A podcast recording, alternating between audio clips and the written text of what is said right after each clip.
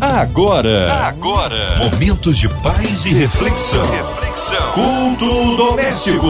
A palavra de Deus para o seu coração. Começando aqui na sua 93 FM, mais um culto doméstico. E hoje quem participa é o nosso querido pastor e cantor Marcos Góes. Ele que é membro da PIB em Teresópolis. Marcos Góes, a paz, meu querido. Olá, irmãos e amigos da 93 FM, aqui é pastor Marcos Góes. Eu quero trazer a você a paz do Senhor e um forte abraço. E ao meu grande amigo Alexandre Teixeira. E vamos estar juntos por alguns momentos no culto doméstico. Que maravilha, pastor. Então vamos saber aí onde será lida a palavra hoje, em qual livro, capítulo e versículo será feita a leitura, a meditação, hoje no culto doméstico. Em especial, quero falar com você sobre um texto da palavra de Deus que se encontra em Atos 27. Quero que você pegue a sua Bíblia e vamos então acompanhar a leitura de hoje que faremos então neste livro. Atos, capítulo 27, do 13 a 25. A palavra de Deus para o seu coração. A palavra de Deus diz assim: Nesse instante começou a soprar brandamente um vento do sul e o dia parecia bom para a viagem. Assim, levantaram e foram navegando ao longo da costa. Pouco depois, porém, um vento muito forte abateu-se sobre o navio. Empurrando para o mar era o vento nordeste, como lhe chamavam. E não conseguindo navegar assim, largaram mão de tudo e deixaram o navio ir à deriva à frente do vento. Finalmente, viemos parar atrás de uma pequena ilha chamada Clauda, onde com grande dificuldade içamos para bordo o bote que trazíamos a reboque, amarrando depois o barco com cordas para reforçar o casco. Os marinheiros tinham medo de serem atirados para os bancos de areia da costa africana. E assim, baixaram a vela grande e continuaram impelidos à frente do vento. No dia seguinte, como o mar piorava ainda mais, a tripulação começou a jogar a carga pela borda fora. No outro dia, atiraram ao mar os aprestos e tudo o que mais a que podiam lançar mão. Essa terrível tempestade continuou durante muitos dias sem abrandar, não sendo possível a orientação nem pelo sol nem pelas estrelas. Por fim, todas as esperanças se perderam. Ninguém comia havia já muito tempo, até que Paulo, reunindo a tripulação, disse: Deviam ter me dado ouvidos, e não sair do lugar de bons portos. Assim ter-se-ia evitado todo esse estrago e perda. Mas agora, coragem. O navio afundar-se-á, mas nenhum de nós perderá a vida. Porque a noite passada, um anjo do Deus a quem pertenço e sirvo surgiu perante mim e disse: Não tenha receio, Paulo porque serás julgado diante de César. E mais ainda, Deus, na sua bondade, concedeu o teu pedido e salvará a vida de todos os que contigo viajam. Então Paulo afirmou: Anime-se, creiam em Deus. Estou certo de que será tal como ele disse. Que Deus nos abençoe através da leitura da Sua palavra. Atos 27 é o 27 capítulo dos Atos dos Apóstolos, de autoria de Lucas, o evangelista, no Novo Testamento da Bíblia. Ele relata o início da viagem de Paulo e o naufrágio em Malta. De Cesareia até Roma, esse era o percurso da viagem marítima que levaria o apóstolo Paulo diante do imperador César. Preso, acusado de sedição e profanação, Paulo entra no navio sob os cuidados de um centurião, ele e mais alguns prisioneiros. O navio estava cheio, Além de soldados e a tripulação, pessoas responsáveis pelo navio, como capitão e marinheiros, no total eram 276 pessoas.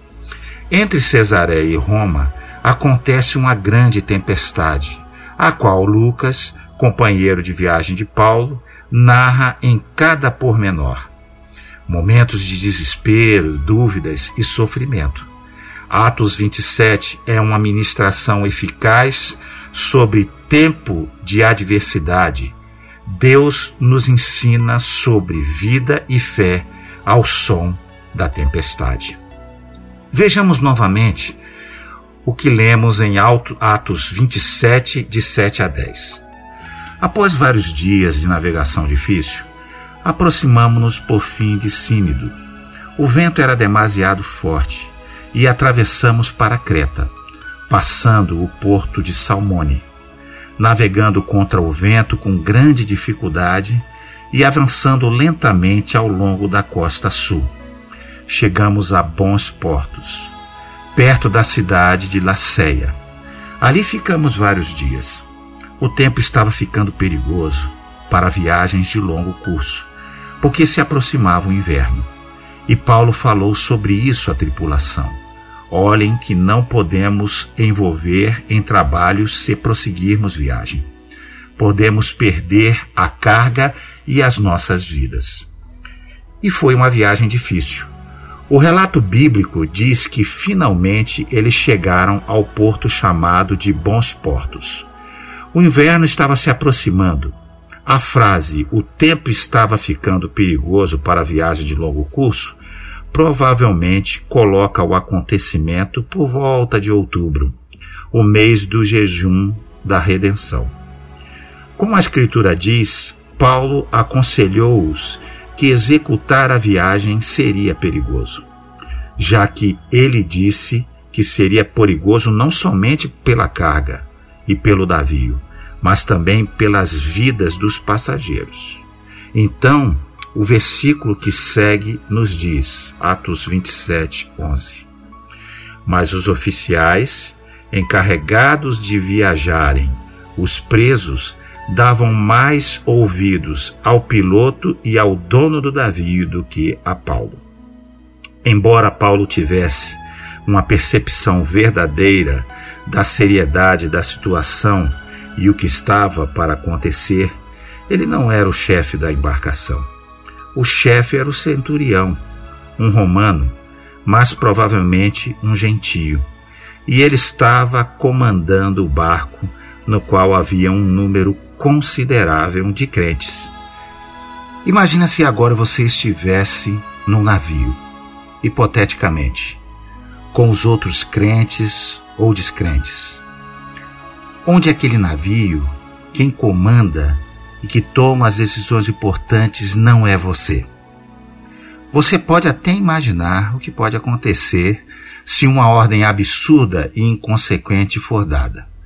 Mas a única atitude que você pode tomar é aconselhar e dar humildemente uma opinião. Você pode até dizer: Olha, eu penso que nós não deveríamos navegar e que se fizermos isso, sinto que teremos grandes problemas.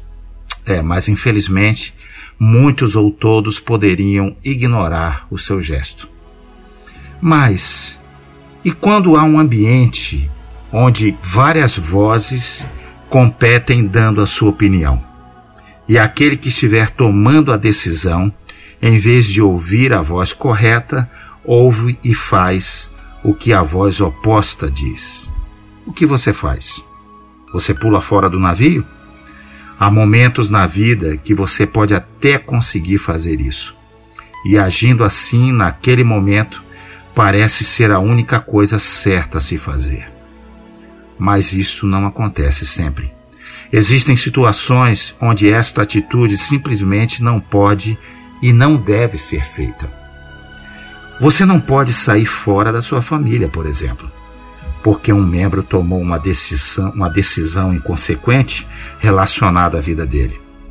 Na verdade, você pode até aconselhar, pode dizer que aquela atitude será perigosa e insensata, mas depois de um tempo, você irá entender que não pode levar o leme da vida dos seus familiares e fazer delas o que você entender e quiser. Por outro lado, todos na família também devem compreender que, embora seja a vida deles, eles não são navios navegando sozinhos. Tanto eles quanto os outros membros da família estão todos no mesmo barco. E se um membro da família decide de forma insensata navegar, isso afetará a todos, porque todos estarão juntos. Você entende o que eu estou dizendo? Aqueles que nasceram e cresceram no âmbito de uma família pensam que entendem sobre o que eu estou falando. Deus também age assim conosco. Ele não impõe, mas nos dá conselhos através da Sua palavra. Nos conta onde navegar e onde não navegar. Mas muitas vezes não queremos ouvi-lo e cedemos para as vozes que estão à nossa volta, infelizmente. Então o que acontece? Temos problemas. Mas mesmo nesse caso, Deus não fica indiferente, porque afinal ele nos ama e se importa com as nossas vidas. Mas também se entristece em relação a isso porque depois de tudo, ele também está no mesmo navio conosco. Mas retornando ao texto de Atos, o que nós temos aqui é um caso ligeiramente diferente. Na medida em que os que estão no navio e que entendemos sabem qual atitude se deve tomar por sentirem o contexto da situação e mesmo assim estão sujeitos ao comando de um centurião romano, que houve não as colocações de coerência, mas o seu próprio conhecimento, em face disso tudo, o que fazemos então? Vamos ler um pouco mais do que aconteceu em Atos 27, de 12 a 14. Como aquele porto não tinha boas condições para passar o inverno, a maior parte da tripulação, tripulação achava melhor tentarem subir mais pela costa até Fênix que era outro porto, mais abrigado, aberto, só a noroeste e sudoeste, e onde podia melhor passar o inverno. Nesse instante começou a soprar brandamente um vento do sul, e o dia parecia bom para a viagem. Assim, levantaram e foram navegando ao longo da costa. Pouco depois, porém, um vento muito forte abateu-se sobre o navio, empurrando-o para o mar era o vento nordeste, como lhe chamavam. Uma frase se destaca nesse texto. O dia parecia bom para a viagem, assim levantaram e foram navegando ao longo da costa. Olhando por outra ótica, há um ditado popular que diz o seguinte: a voz do povo é a voz de Deus? Algumas coisas podem acontecer e parecerem favoráveis no início. Pode ser que apareça um vento sul soprando suavemente, pessoas e situações nos fazendo entender que esta é a melhor atitude a se tomar e que assim conseguiremos realizar o nosso desejo e chegar onde queremos. Mas, então, de repente, tudo muda e entendemos que a nossa razão não era tão certeira assim. De fato, mais cedo ou mais tarde, as coisas definitivamente, definitivamente podem mudar, principalmente se não for aquilo que Deus estiver, tiver dito. E foi o que aconteceu. Não muito tempo depois, um vento muito forte começou a soprar e o problema havia apenas começado. Veja em Atos 27, 15 a 26. E não conseguindo navegar assim, deram mão de tudo e deixaram o navio ir à deriva, à frente do vento. Finalmente viemos parar atrás de uma pequena ilha chamada Clauda, onde com grande dificuldade içamos para bordo o bote que trazíamos a reboque, amarrando depois o barco com cordas para reforçar o casco. Os marinheiros tinham medo de serem atirado, atirados para os bancos de areia da costa africana. E assim baixaram a vela grande e continuaram impelidos à frente do vento. No dia seguinte, como o mar piorar, piorasse ainda mais, a tripulação começou a jogar a carga pela borda fora. No outro dia, atiraram ao mar os aprestos e tudo o mais que podiam lançar mão. Esta terrível tempestade continuou durante muitos dias sem abrandar, não sendo possível a orientação nem pelo sol e nem pelas estrelas. Por fim, todas as esperanças se perderam. Ninguém comia já havia muito tempo, até que Paulo, reunindo a tripulação, disse: Vocês deviam ter me dado ouvidos e não sair de bons portos. Assim ter-se-ia evitado todo esse estrago e perda. Bom, mas agora tenham coragem. O navio afundar-se-á, mas nenhum de, nenhum de nós perderá a vida, porque a noite passada um anjo do Deus a quem pertenço e sirvo surgiu perante mim e disse: Nada temas, Paulo, porque será julgado diante será julgado diante de César. E mais ainda, Deus, na sua bondade, concedeu o seu pedido e salvará a vida de todos os que contigo viajam. Por isso, animem-se, creiam em Deus. Estou certo de que será tal como ele disse. Todavia, havemos de naufragar em alguma ilha. O problema começou um pouco depois que eles começaram a navegar novamente e não parecia melhorar. Em vez disso, piorou cada vez mais. Onde estavam os crentes, os que ouvem a voz de Deus naquele momento? Lá no navio. Foi falha deles que o navio tivesse navegado? Não. Paulo havia dito a eles para não fazer isso. Contudo, isso não os salvou do sofrimento. Eles estavam no mesmo barco com aquele que tomara a decisão. Na Bíblia, Existem vários relatos, relatos sobre tempestades e podemos compará-los às circunstâncias da vida. Algumas vezes nos lançamos sobre a tempestade, mesmo sabendo que podemos morrer em naufrágio. Este é o preço da, da desobediência a Deus.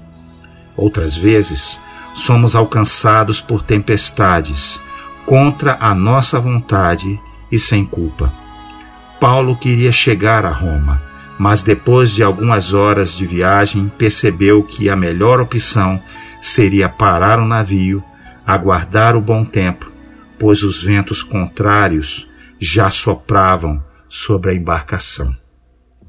Em algumas decisões no barco da vida, nós somos os comandantes. Em outras, os outros, infelizmente, comandam as decisões. Quando as decisões insensatas são tomadas, então todos que estão no navio serão afetados, ainda que as consequências aconteçam por negligência nossa. Portanto, se acontecer de ter o leme desse navio para uma decisão específica, escute bem as instruções e certifique-se de que aquelas que você segue vêm do Senhor. Porque de outro modo, os problemas que virão não serão somente para você, mas para todos aqueles que estejam com você no navio. Para dar a você um exemplo prático, pense novamente sobre a sua família. Você pode ser um homem jovem ou uma mulher que deseje se casar com uma pessoa desagradável, mas quer casar porque você a ama tanto, você diz. Preste atenção. Eu estou falando com você de coração para coração. A união em um casamento é muito, muito mais do que somente amar. Amar é bom, mas não leva a muito longe. O que levará você adiante e fará que o seu casamento floresça é o caráter. O seu caráter e o caráter do seu cônjuge. Pense comigo. A pessoa que você ama, ama a Deus honestamente? É alguém com valores e princípios? Quais são os valores dos dois, relacionados ao trabalho e à família, por exemplo? É uma pessoa que assume suas responsabilidades ou está se escondendo delas? Estas são as coisas com as quais você irá conviver, e se elas não forem bem entendidas e confirmadas positivamente, tudo terminará dentro de semanas. Estes problemas serão grandes ondas e você será igual a um pequeno navio diante deles. E infelizmente esse pequeno navio terá dentro não somente você, mas também todos aqueles que amam você verdadeiramente. Então pense nisso e ouça a Deus. Peça o seu conselho e orientação, levando com muita seriedade. A vida nunca é uma viagem que você realiza sozinho. Entenda que sempre temos a voz de Deus e que também pode vir manifestada através de pessoas que estão na nossa vida, na nossa volta. Pode ser que eles digam para você não navegar. Eu não sei se eles estão certos ou errados, mas você tem que levar isso seriamente em consideração. Você pode pensar: esta é a minha vida e eu farei o que eu quero fazer. Mas isso é falso. É a sua vida, sim. Mas você faz parte de uma família e também de pessoas à sua volta que te consideram e te amam. Você está em um barco com os outros e a sua decisão, com certeza, poderá afetá-los. Se você não estiver seguro, portanto, permaneça no porto e não o abandone, até que você tenha certeza de que é a coisa certa a se fazer. De volta a Paulo, alguém poderia perguntar: Mas por que o Senhor permitiu que todo esse problema acontecesse? Ele não poderia ter parado os ventos no mar da Galileia e também parar aquela tempestade? Era o povo do próprio Deus que estava em perigo lá, junto também com os outros. Entenda, Deus não fez isso. O que ele fez foi dar conselhos antes que começassem a navegar. Uma vez que começou, então aconteceu o que ele disse que aconteceria: o problema. De vez em quando, algumas pessoas começam a navegar pensando que, se isso não funcionar, então o Senhor irá me salvar. Sim, isso pode acontecer, e aconteceu aqui também. Por sua misericórdia, o Senhor os salvou. Ele salvou a todos no navio, sem exceção. Importante lembrar que o Senhor não os salvou do problema. Eles não comeram durante dias, eles estavam navegando em altos mares e no fim o navio foi destruído. Esse não era o desejo de Deus. Não era o desejo dele os fazerem passar por tal problema. Esta é a razão por que ele alertou desde o começo para não deixar o porto. Sim, pode ser que o Senhor vá salvar você, mas se você navegar sem ouvir o conselho dele, certifique-se de que provavelmente você estará caminhando em direção a muitos problemas. Esse texto em Atos 27 nos ensina que você pode salvar a sua vida, mas as consequências da sua viagem sempre estarão lá. Preste atenção, portanto, ao seguinte: antes que você decida deixar o porto e navegar na direção de onde você quer chegar, veja de quem você ouviu a voz e considerou o conselho, se é das pessoas ou do Senhor. O Senhor quer somente o melhor para você, e embora Ele possa salvá-lo das grandes ondas que as decisões insensatas possam trazer, e você sempre obterá uma lição delas, eu acredito que não é o desejo de Deus que você e todos os que amam você sofram com o furor das tempestades. Amém, graças a Deus. Louvado seja Deus. Que maravilha, hein? Nesse momento, vamos pedir aí ao Senhor, meu queridão pastor Marcos Góes, para fazer a oração por nossos ouvintes. Vamos orar. Ó Deus, eu te louvo por esta palavra. Quero colocar nas tuas mãos a diretoria da Rádio 93 e da MK. Eu quero orar, Senhor, pelos enfermos nessa hora, os profissionais de saúde que estão no combate do coronavírus, os enlutados, os que estão passando por algum sofrimento. Te agradecer e te orar para que hajam mais vacinas e que as pessoas possam ser imunizadas pelos insumos, pela economia do país, pela educação do nosso país. Meu Deus, estende a tua poderosa mão. Dá-nos a tua bênção a todos os nossos ouvintes. Nós te oramos em nome de Jesus. Cumprimentos finais, meu pastor Marcos Góes. Foi um prazer muito grande tê-lo aqui no Culto Doméstico. Quero agradecer a todos pelo privilégio. Alexandre Teixeira, um forte abraço e que Deus abençoe a todos abundantemente. Até a próxima, se Deus quiser. Graças a Deus. Olha, você que está em casa, não esqueça, todos os dias de segunda a sexta, às 8h15, tem culto doméstico aqui na sua 93 FM. Acesse as plataformas digitais, que lá também está o culto doméstico e vários programas aqui da sua 93 FM. Um abraço, até amanhã, se Deus quiser. Não desliga não, porque vem aí o programa do Comerge. Você ouviu? Você ouviu? Momentos de paz e reflexão. Reflexão. Culto doméstico.